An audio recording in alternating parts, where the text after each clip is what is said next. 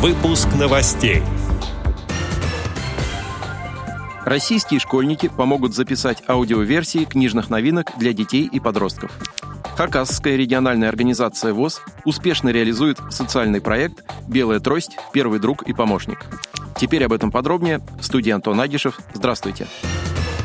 Каждый год Хакасская региональная организация Всероссийского общества слепых успешно реализует социальные программы различной направленности. В их числе и программы по обеспечению инвалидов по зрению различными техническими средствами реабилитации.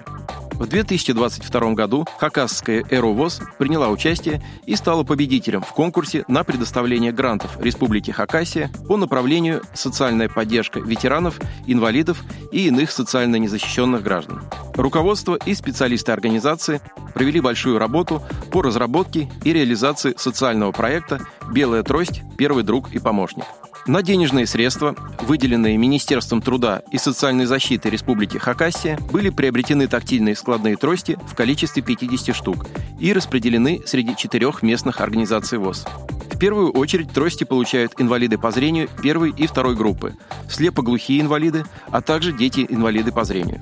Всем нуждающимся незрячим людям, особенно недавно потерявшим зрение, будет оказано содействие в обучении правилам пользования тактильными тростями в условиях пространственной среды. Как подчеркнули в руководстве Хакасского общества слепых, после завершения реализации данной программы Хакасская региональная организация ВОЗ будет и дальше проводить и развивать работу по социально-бытовой адаптации инвалидов по зрению, предполагающую обеспечение их техническими средствами реабилитации.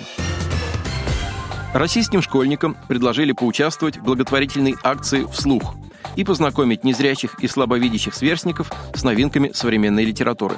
Ребята-волонтеры из разных городов России смогут принять участие в записи аудиоверсий новых книг. Школьников ждут мастер-классы чтецов, встречи с писателями и другие мероприятия. Примечательно, что многие авторы будут делиться с ребятами рукописями пока не изданных произведений. Инициативу уже поддержали писатели Анна Анисимова, Ася Кравченко, Евгений Чеширко, Тамара Крюкова, Эльвира Смелик, Нина Дашевская и представитель издательства «Самокат» в Санкт-Петербурге Ника Максимова. Проект «Вслух» существует с 2018 года. Его придумал незрячий участник конкурса юных чтецов «Живая классика» Федор Лысиков.